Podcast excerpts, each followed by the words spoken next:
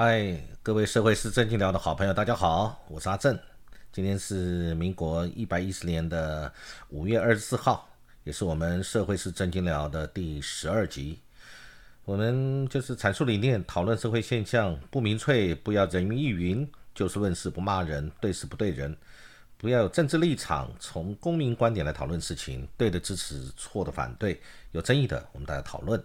好，我们今天就一起来分享。这两天的口罩的事情，呃，口罩呢最近有一些争议。我们去年在疫情严重的时候，大家是因为缺口罩，所以那时候有个口罩之乱。这两天又有一个口罩的问题，因为双北的疫情严重了，所以呢，就是双北因为进入三级警戒，所以呢，就是都要戴口罩，只要你一出门。就要戴口罩。那好，那现在戴口罩是应该的，全民就来配合。只是呢，有一些戴口罩是不是有一些疑义，或者有一些各种状况，我们应该将它明确规范、明列出来，让人民可以更了解，对警民关系的融合也更加有帮助，跟政府跟人民彼此的信赖关系也会更好。哦，比较不会有争议，因为我这两天看了媒体上面有讲到一些，呃，大家讨论或者有疑问的事情。那当然，我们对于口罩是一定要全力配合，大家都要把口罩戴好，安全距离，我们对于防疫的各种措施都应该尽全力去遵守，这应该的，这是我们公民应该尽的义务。哦，大家都应该除了为自己好、为家人好、为大家好、为社会好，都应该这么做。而且对于一些故意或心存侥幸，或者是故意不戴罩，在大声喧扰、扰乱社会秩序的，政府技出处罚。我相信大家，包含我在内，都支持政府的决定。那但是因为这个口罩现在说要戴起来，会有呃一些工作上或者应该厘清的事情，我们简单来谈一谈。呃，最多讨论就是因为外出全程要戴口罩，所以呢有一些。一开始实施可能有些状况不尽相同，比如说，呃，最近考讨论的民众开车要不要戴口罩？那刚开始的时候各地状况不一样，所以后来就统一了，指挥中心就统一说明，独自开车不用戴口罩，但两人以上就应该戴。呃，但是也有人在质疑啊，就是我们两个如果是家人或者三个都是家人，我们在家一整天。一起都不用戴口罩，而且我们防疫都做得很好，出外都非常小心，完全按照政府的规定。那上车就要戴，这个好像有一点那个哦，怪怪的，大家有这样觉得？但是我在想啦，我们也是要话讲回来，就是可能指挥中心，因为他没有办法做太细的规范，所以呢，而且又怕你们混车，比如说，呃，虽然你们是一家人，可是也有不是一家人坐同一台车的情形呢。呃，那当然，计程车不用说，计程车不管司机或者乘客，大家都很自觉，而且规定就是要带。那一家人要不要带？可能就是因为办法没有办法去确认你们是不是一家人，所以呢就统一规定都要带吧。那既然带，大家就配合嘛。啊，不过就是媒体上有谈谈到，就是因为新北侯市长跟这个高雄陈市长都有分别下令。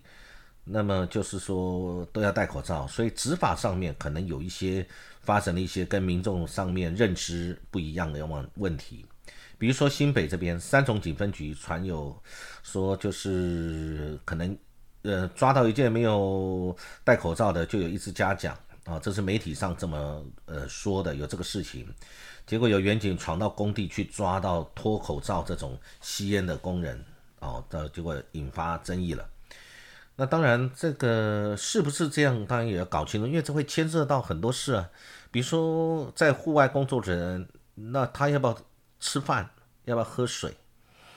那他是不是有自觉，这个保持适当的安全距离，然后再去吃吃便当或者喝水？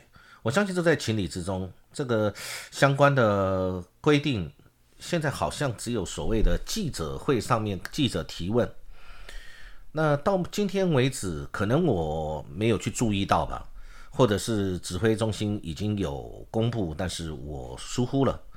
呃，我目前是没有看到一个类似这种细则统一的规定，就什么什么状况不用罚，什么什么状况是允许的。比如说，是不是很明确的，你让执法的远景也知道说，呃，他这个在户外工作吃便当，他只要有保持安全距离，他是可以脱下口罩的。他不脱口罩怎么吃便当？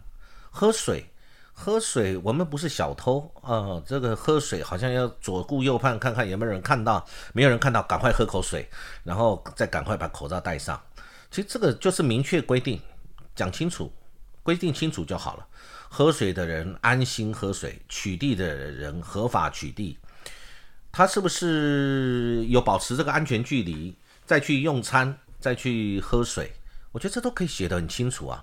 户外工作的自营工作者。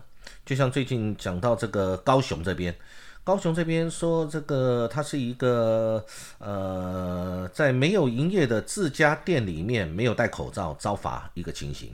呃，媒体上面报道说，一个市民他住家一楼开钥匙店，他在这个门里面在室内，那自动门也是断电的，也没有营业，里面也没有客人，就等于只有他。那他在里面看电视吃东西。那媒体是写说，这个用词是说，却被稽查人员敲门开单告发，引发执党执法过当的争议。哦，媒体是这么写的。那因为事实是怎么样，还是要以事实认定。那高雄市卫生局这边有讲，他是说是指指这个在营业时段在营业场所未戴口罩即时处罚。同时还打算以其不实指控和狡辩从重量刑啊，那这个是高雄市卫生局的说法了啊。那民众的说法是他是没有营业的，也没有客人。那因为我们不在现场，依照媒体这个报道，我我的个人的看法是，呃，要搞清楚，如果是他没有营业，在我的认知啦，我个人的认为不应该开罚。因为我们的这种很多就是你店面跟住家是一体的，可能前面后面后面就是你家厨房，就是你的厕所、洗呃洗手间、淋浴间，楼上可能就是你的呃住宅，你的呃房间住宿生活起居就在楼上，一楼开个店，那你如果把这个关起来了，我的认知里面这就是没有营业，你如果没有开门，门关起来。断电啊，门自动门断电，然后你在里面吃饭，这个应该应该算你自己这个私有范围吧？如果说开罚，但是他有营业行为，在营在营业的时间，在营业场所，这个就很难认定了。那我还是觉得现在讲的说先劝导再开罚，这个是应该这样。于情于理于法，我们常常讲法理情，法放前面，然后你再参酌情跟理是不是在情理之中？那像这种事情呢，我们讲以劝导为先，不听劝的你在开罚，是不是会比较妥当？那那个现在地方行政主管机关或者中央疫情指挥中心的用意，是不是也是如此呢？我不知道，那如果是这样的话，我认为就是对的。劝导为先，开罚为辅，先劝再开。那如果他冥顽不灵，他这个就是这样，或者是故意，故意很重要。他是故意还是无意的？故意不带还是无意不带？无意不带，人都难免有无意嘛。那是不是应该先劝导再开罚？那如果说照媒体写的这个高雄这边，他是。断电没有营业，也没有客人，稽查人员敲门开单告发他，那这个会不会有争议？会不会有执法争议？这个值得我们商榷啊！值得，我也提醒相关主管机关，你是不是要为了大家的和谐，又能够达到执法目的，是不是要要厘清？甚至你要开始把这些事情列得很清楚。因为我们刚刚讲这种，呃，你店跟工厂，你的店跟住宅，或者你的店跟家在一起，这是很普遍的情形。那你以后要怎么样去认定？那家人，如果你家住的就比较多，五个人，那他们是在营业场所还是在家里？啊，你你怎么认定？怎么厘清？这个就是执法跟呃执法的过程，实物面跟你的规定规定面是不是吻合，也符合人民的期待，又可以达到执法的目的，而不会矫枉过正。我觉得这个是很很重要的。然后，如果说他们吃饭什么的不用说了，我觉得这个就是要在情理中中去判断，不要抱着宁可错杀一个，呃，这个呃宁可错杀一千，不要放过一个这种心态，那那这个就比较粗糙了。这个应该大家要呃以很明确的规定来让老百姓有所依归，而不会产生争议。我觉得这个是最好的哦。所以这个。故意不戴口罩才开罚，这后来我看这个侯市长在五月二十二号媒体的报道也有强调，是故意不戴口罩才开罚。所以现在就是要你要看执行面的人怎么去认定这个事。那同时我们要想还有一个问题，这些执法的这些警员，他们依据的是什么呢？他们依据的应该是这个所谓的呃疾病管制法之类的。那他们也没有受过很专业的这个呃医疗或者哦，对不起，我们讲他应该是依据传染病防治法。那传染病防治法的主管机关是卫生单位嘛，卫生局，那么而不是警察。那所以警察这是在保护警察，警察也没有受到很。多的一个相关的训练，当然我们参考以前在欧美疫情呃严重的时候，维持纪律、维持法律、封城、禁止人民外出等等，那个执行面的确是要由警察来去负责维持这些工作。那警察人员的安全也很重要。嗯，我是觉得他们也没有受到足够的训练，那然后也没有足够的防护装备。现在要面对这个传染病防治法相关的对象，他来执行相关的一些，不管是强制措施，或者是维持秩序，或者是所谓我们刚才讲，呃，开罚取缔或等等，会不会对他们也造成危险？这也是一个非常重要的事情哦。我觉得这我们一起去去讨论，呃，同时也是要注意。那现在来讲，最近我们在讲这个校正回归，大家讲到这个校正回归，啊，大家就觉得最近的争议挺多的，因为很多人说从来没听过这个这个名词，突然之间用了一个这个，感觉起来就好像我个人也这么感觉，好像把一个比较大的数字，把它变成两个数比较小的数字，感觉没那么惊恐。那为为什么以前就没有这个？而且我个人不是专家，也不是统计学的专家，对这方面我不能说他一定怎么样对或不对。但我觉得我问了很多我的朋友，大家老百姓对于这个认知就认为说，那个你有延迟回报、延迟确认的，这个都很合理、情理之中。而且我们相关的医护人员都辛苦了，那只是你延迟的、延迟确认的这些人。可能不需要等到一个礼拜，你再一次公布吧。你可以在每一天公布的时候，加上前两天来不及报的确诊的人数，然后把它加到今天一起报，然后报一个总数。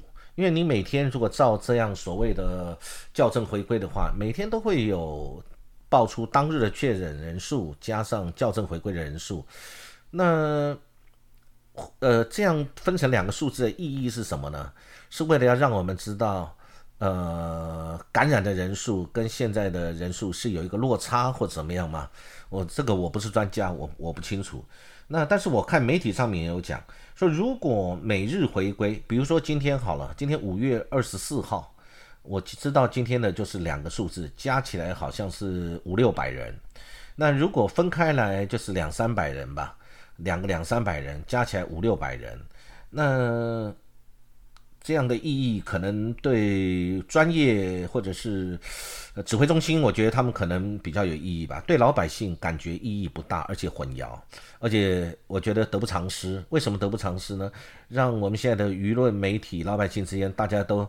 这个产生了一些疑问，还有人有一些强烈的质疑，让人民产生一些不信赖的感觉。对一个数字，我们把它分成两个数字，一个数字确定的，另外一个数字是每天变动不确定的。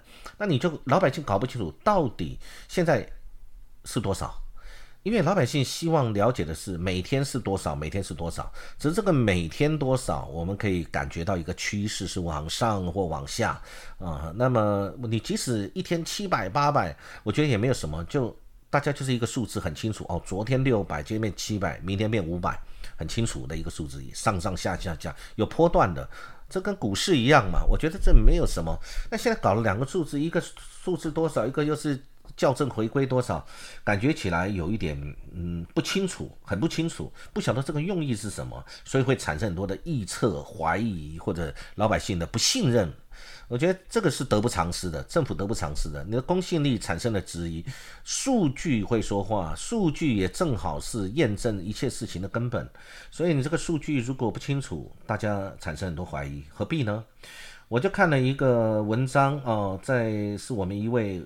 何法官在媒体上面投诉啊，他讲说，呃，这里面谈到这个数字，若每日回归，每日确诊个数就会有首次公布跟六次回归，共计七个数字，那么防疫资讯将极度混乱，可见校正回归会减损指挥中心之公信力。好，我想别人的看法也是如此。其实包括我自己也是这这么觉得，就很清楚的一个数字，让他每天就一个数字。这个数字包含了可能你现在的加上前两天来不及计算的，不管这个计算过程是如何塞车或者能量筛减能量不足等等，可能就是一个数字加起来就是今天的，大家就知道一个趋势。那你要去防堵，你可以用另外的细项去说明啊，搞两个数字搞搞不清楚了啊。那我觉得这个这个是大家必须去理解的，啊，我想这个这个另外一个就是我们刚刚谈到了，还有很多的的这个最近发生的一些事情，呃，让大家觉得从前一段时间的电的问题，呃，不管是跳电或者最近因为呃气候的关系造成水不足，然后疫苗。疫苗的不足，以及疫苗，我们跟疫苗这个这个跟国外，不管是买不买得到，或者买到了多少，或者接下来又会什么时候会来，然后疫苗又有分各种的这个疫苗的后遗症或者会产生的副作用不一样，大家都在媒体上看到了。那有欧美的疫苗，有大陆的国疫苗，那我们台湾国产的疫苗正在努力。感知当中，然后我们可能会采购到 A Z E 呃 A Z 疫苗更多。目前是 A Z 疫苗，A Z 疫苗大家又看到很多的报道，讲说它可能会有一些呃副作用，所以大家对于这个事情，就是很多很多事情最近造成我们大家对于政府是不是可以把这些事情做好，大家觉得有忧虑。有疑虑，这就是焦虑。所以，其实我觉得不单是我，很多社会上很多好朋友，大家都会觉得有一点焦虑。那这个焦虑感是要把这些问题能够解决。天灾发生了，这个我们可能没有办法呃完全防止，那可能可能做预测，或者是怎么样先预先做好的防防阻工作。或者是减少我们人民生命财产的损失，或者增加我们更多的安全。那但是呢，呃，有没有人祸？有没有人祸？我觉得这个人祸，我们不是要指责谁，而是说我们要去想清楚，发生的事情一定要有权有责嘛。有这个权，那你就要负担这个责任。从华航机师跟诺夫特这个事情开始，我还记得前段时间我们还在讨论。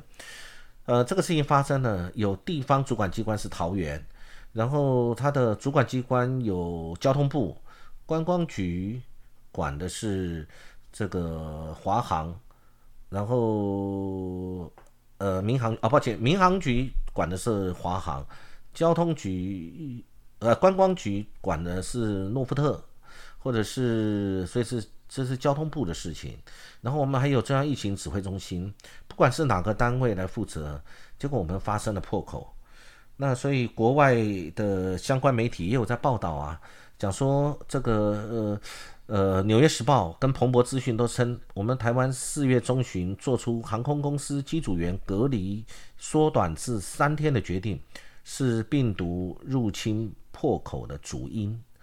那彭博。这个资讯，甚至指指指出台湾被誉为全世界抗疫最成功的例子，但人民大众和政府都自满，所以我们就骄傲了，自满了。这个我们要检讨，我们不要怕自己去讨论，关起门来自己讨论有什么问关系呢？我们就是可能自满了，可能没有注意了，所以这个事情破口。你看，从一个呃华航诺跟诺伯特这个事情的破口，一路延烧，现在多到现在，到现在双北所有的餐厅通通禁止内用，全部只能外带，这造成人民呃营业的损失跟财产上的损失以及不便。是多严重的一个事情，然后我们现在又没有疫苗，这个事情现在是怎么办？我们因为台湾的老百姓一直都很自律，也都很配合政府，那我们政府也告诉我们，他都超前部署了。但是最近的事情是发这个爆发之后才发现，哦，原来我们快筛啦、疫苗啦、病房这些东西，通通可能都不足，让我们会忧虑。老百姓当然有忧虑的权利，因为这是跟我们，我们随时都有可能，我们自己或我们的亲人，都有可能产生这个罹患这个新冠肺炎的这个风险发生的这些东西准备在哪里？难道我们现在就只能在那边关起门来躲起来，戴好口罩，人之间保持着距离，然后这个其他都 OK 吗？政府真的让我们老百姓高枕无忧吗？所以这就是政府跟人民之间的信赖关系再次产生了一些问题。我自己就觉得，政府不就是接受我们老百姓的托付，然后要帮我们解决问题，让我们安居乐业吗？呃，我们现在为什么要忧虑跟焦虑呢？政府应该做得很好啊，都我们老百姓都配合政府，政府讲的政策我们都支持，都配合，高度信赖。完全信赖你，配合你的政策，然后不遵守政策的人，政府要处罚，我们也都支持，是不是？我们都做了，那政府你做了什么？所以呢，那你如果政府，我们要知道政府大家都很辛苦，绝大多数的政府的官员、相关的同仁都很辛苦，我们不能只一味的在这边就是指责政府，可是。政府里面哪一个部门的哪一个环节的哪一位或者少数的几位的官员，他有没有失职的地方？那这个部门的哪一个子部门或哪一个子机构、机构机关，你有没有失能的情形？有，除了不要讲说他要负担什么后果，立刻应该撤换。让能够做的人来做，让我们大家能够把这些东西都能够做得很安全，而不用担心是不是有什么要让老百姓去忧虑的地方。所以呢，我们讲我们民主政治的可贵就是在责任政治嘛。我这个这次发生这些事情，其实我们内部台湾内部我们自己因为忙于疫情，可能政府还没有来得及去做责任政治的责任归属，但我觉得。因为忙于疫情，所以我们先暂时不处分吗？还是你该处分的、该撤换的，就应该撤换？不对的，我们包含民间企业也是一样啊。你如果在你的工作上你失职，你有错误，或者你该作为不作为，或者你的判断错误，造成公司单位的损失，你不用负责任吗？不管是行政上的责任，还是职务上的调动。不需要这样做吗？再来，如果你造成了客户的损失，要不要赔偿？你造成了公司信誉上的损失，你要不要赔偿？